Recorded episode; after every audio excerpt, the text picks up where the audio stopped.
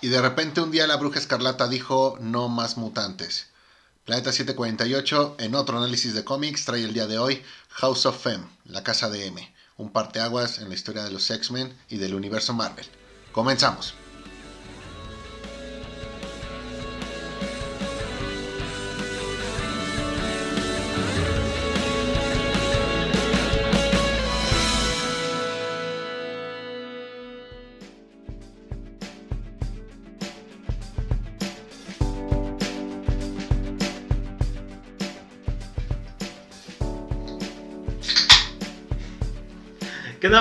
Otra vez nos vamos a su programa Planeta 748. Eh, como siempre, yo soy Edgar y me acompaña el buen Moy. ¿Cómo estás, Moy? ¿Qué onda, Edgar? Muy bien, contento de estar una vez más aquí con ustedes. Sí, y nos acompaña el buen Beto, experto en cómics, en todo lo que es Marvel, Eh, y sobre todo experto en los X-Men. en los X-Men. Gracias amigos por tenernos aquí de nueva cuenta hablando de, de cómics. Y pues, este. Como ya lo dijiste, hoy, Moy, vamos a estar hablando de House of M. Eh, ¿Qué nos pareció? La historia, los momentos, las conclusiones. Este, creo que es un buen, un muy buen este, arco de, de, todo lo que es este. O un crossover, ¿no? No, no solamente es este, la parte de los X-Men, vienen este. Bueno, los que ya la hayan leído, pues este, ya, ya saben de qué va. Pero pues, sí, a mí me gustó demasiado. Entonces vamos a empezar a hablar con la historia.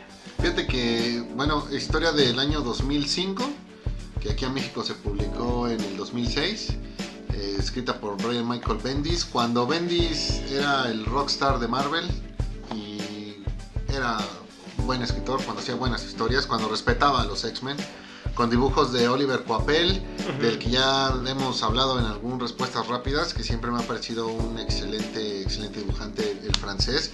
Portadas, si mal no recuerdo, son de Esad Rivich, que también en aquel momento no era como que muy, muy conocido, pero que a partir de aquí creo que empezó a, a despegar. Y fíjate que este evento como tal, yo lo marco, no, yo no te voy a decir que es un crossover, te voy a decir más bien que es un mega evento. Y te voy a decir que es el primero porque considero que fue aquí donde Marvel empezó a trabajar esta línea de hagamos un macroevento, mega evento Marvel por, por año. ¿Por año? Sí, y, este, y empieza en este 2005 con House of M y a partir de ahí es 2006 Civil War, 2007 World War Hulk, 2008 eh, Secret Invasion, este, y así los posteriores. ¿no? Te hablo de, de un Siege, te hablo de un Fear Itself, de Original Sin todos los que hemos, lo- los que hemos tenido. Entonces, eh, creo que no solamente es un parteaguas para los X-Men, porque con cosas que ya platicaremos después, no es parteaguas para los personajes del universo Marvel, sino creo que también es un parteaguas en cómo Marvel empezó a, a trabajar en su producto, sus productos, a partir de, eh, de- de esta historia. Sí, este, Beto, ¿qué te pareció la historia? ¿Tú ya lo habías leído? ¿Qué- o, o lo acabas de leer? ¿Qué, Pues, qué nos puedes decir? mm, había como que de pronto visto algunas este, referencias en internet. No lo había leído por completo. me gustó mucho, la verdad. Este, coincido mucho con, con Moy. Estos, estos dibujos te dan esta parte que complementa muy bien toda la historia, toda esta eh, tragedia, por así decirlo, que ronda en, en- durante todos los, los dos tomos.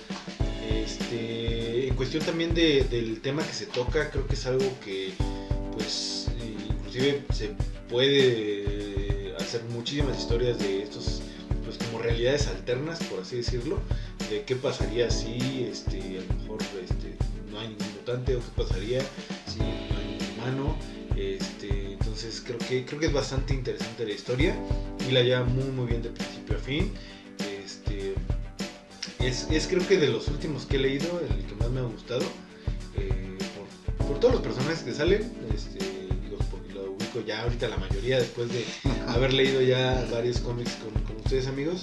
Este, ya, ya ubico la mayoría de los personajes y creo que me gusta bastante, ¿no? Como el conflicto le afecta a cada uno de ellos y cómo este, a lo largo de la historia pues trata como de hacer esta resolución para, para poder llegar a donde estaba en.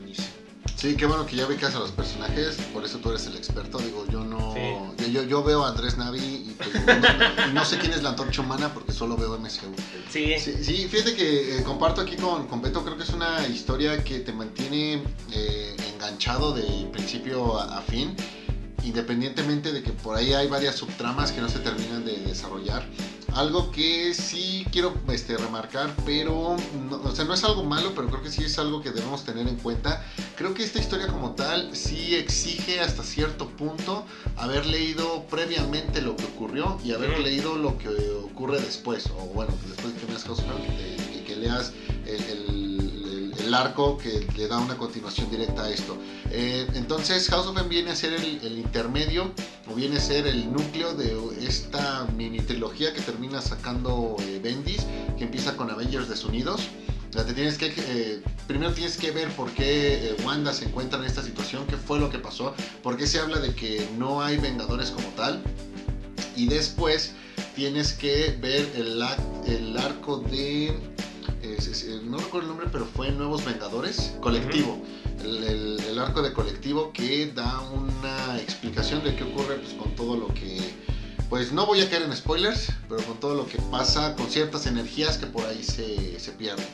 Entonces, eso creo que sí es un punto eh, que tienes que considerar al momento de leer esta, esta historia. Porque puede ser que al principio no termines como que de cuadrar algunas cosas. Y porque al final también te vas a quedar con ganas de, de- de- de más. Comparto también con Beto, creo que eh, no es que se haga buen manejo de los personajes, eso sería el punto 2. El punto 1 es que se elige muy bien a los personajes. O sea, a partir de esto que termina siendo Wanda, de darle a cada, a cada quien lo que quiere, eh, te das cuenta de cuáles son los verdaderos deseos de, de varios personajes y terminas ocupando a los que de alguna manera sí van o sí tienen eh, primero el tema de, su- de sus habilidades.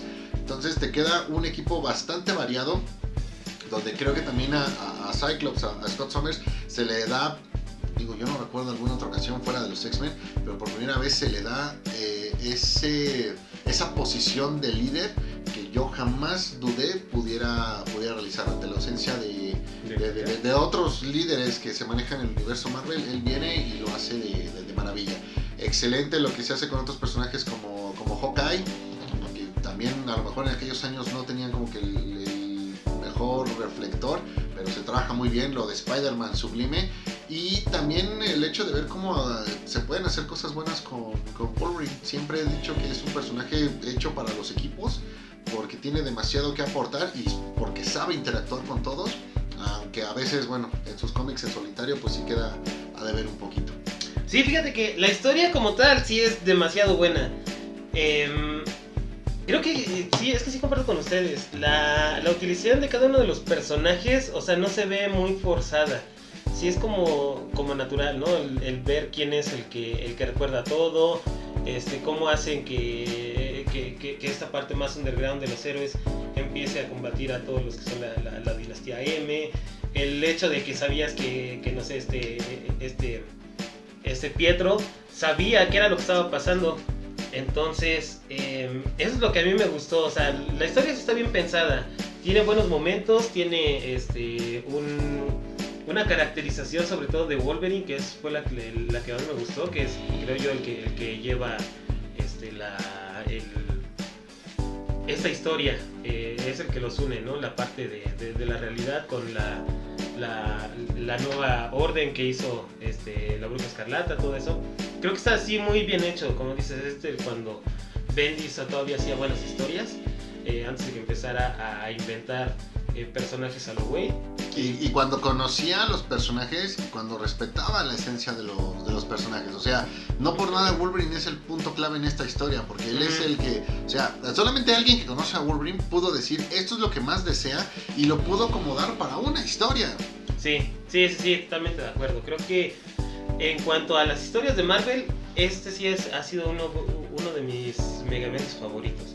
Digo, hay otros como Civil War que también están a la altura, pero pues está muy por encima de otros como Secret Invasion. No, ok, ok. Beto.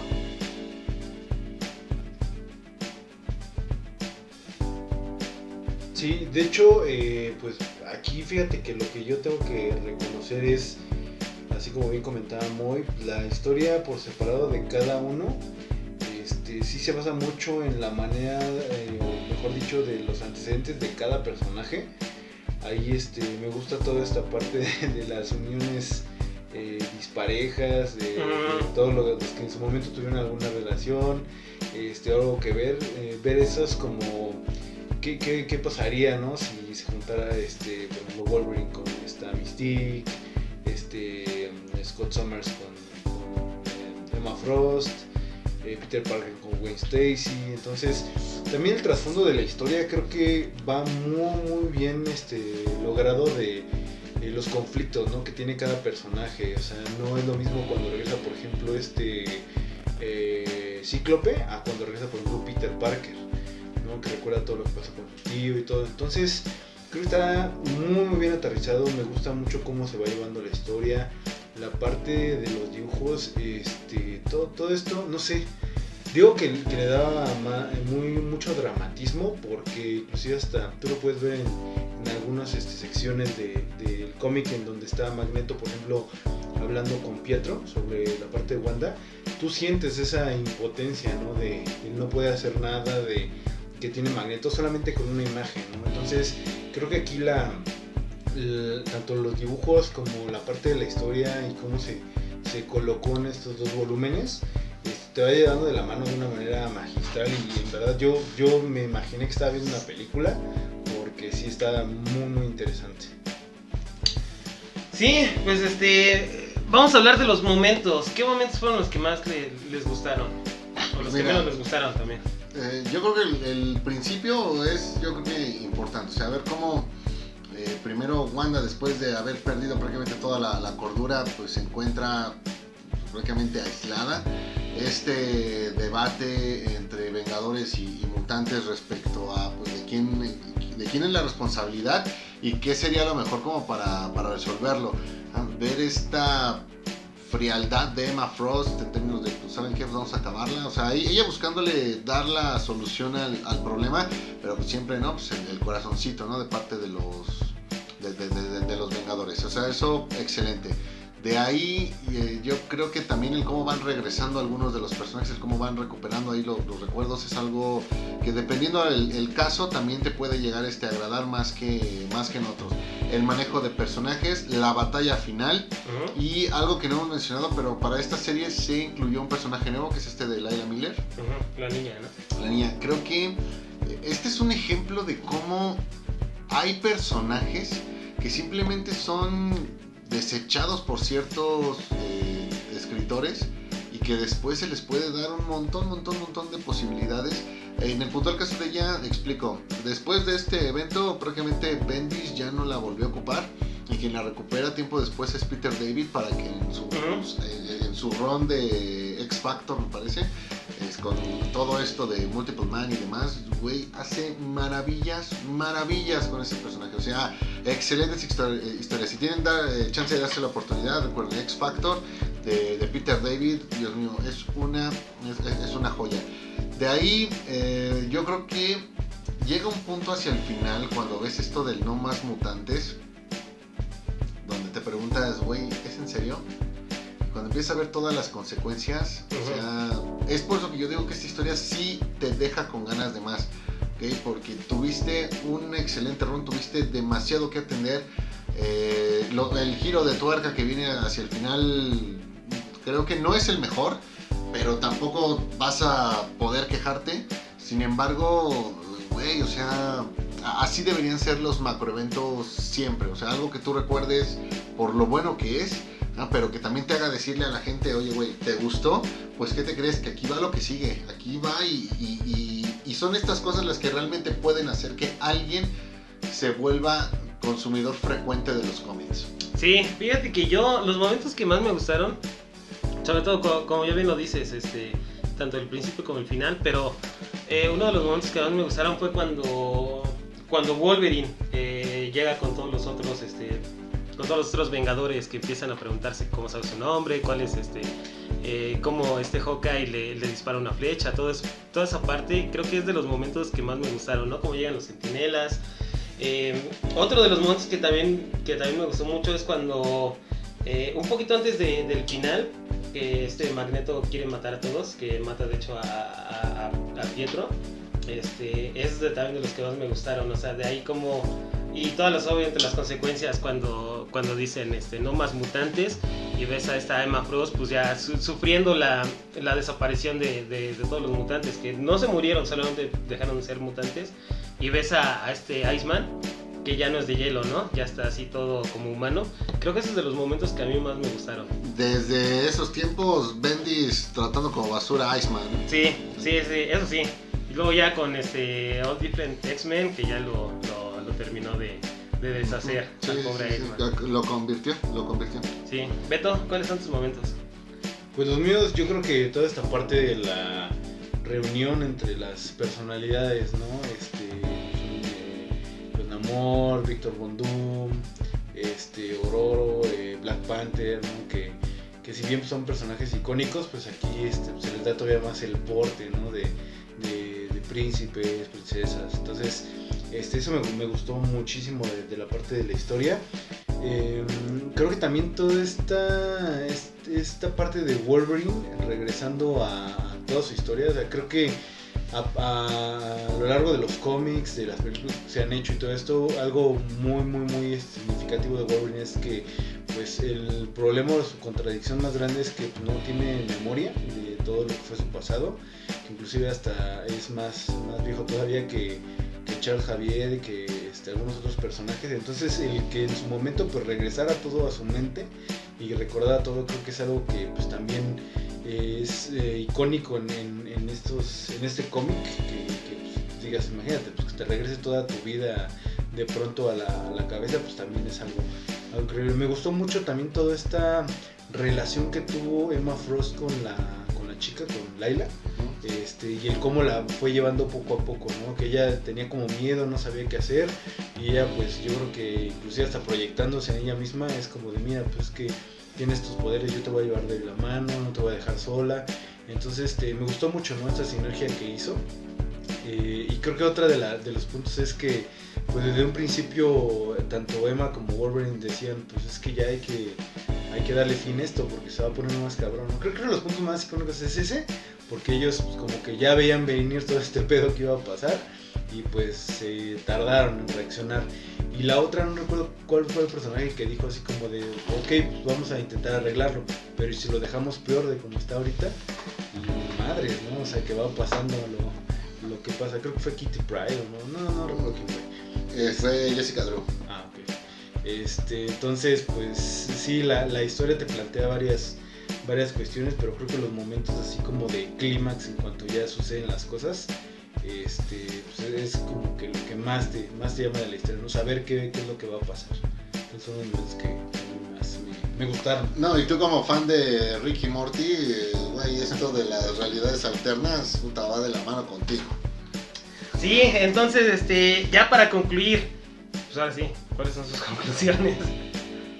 Güey, una historia imperdible para aquellos que quieran ver al Marvel que respetaba su esencia, el que sí, el que sí pensaba en, los fans. Güey, una historia que no puedes dejar pasar. Creo que no tiene casi nada malo. No voy a decir que es perfecta, pero es una historia que vale todo el tiempo que le vas a dedicar en la, en la lectura. Y creo que es, es rápido. Eh, esta historia la encuentras cuando se publicó, se publicó en dos, en dos tomos, de los primeros TPs que, que empezó a publicar Editorial Televisa. En aquel entonces cada uno costó 30 pesos, hoy ya los encuentras los dos juntos, los puedes llegar a encontrar hasta en 1000. Y de ahí lo han ido publicando, lo, publicaron en Monster Edition años después, como 5 o 6 años después.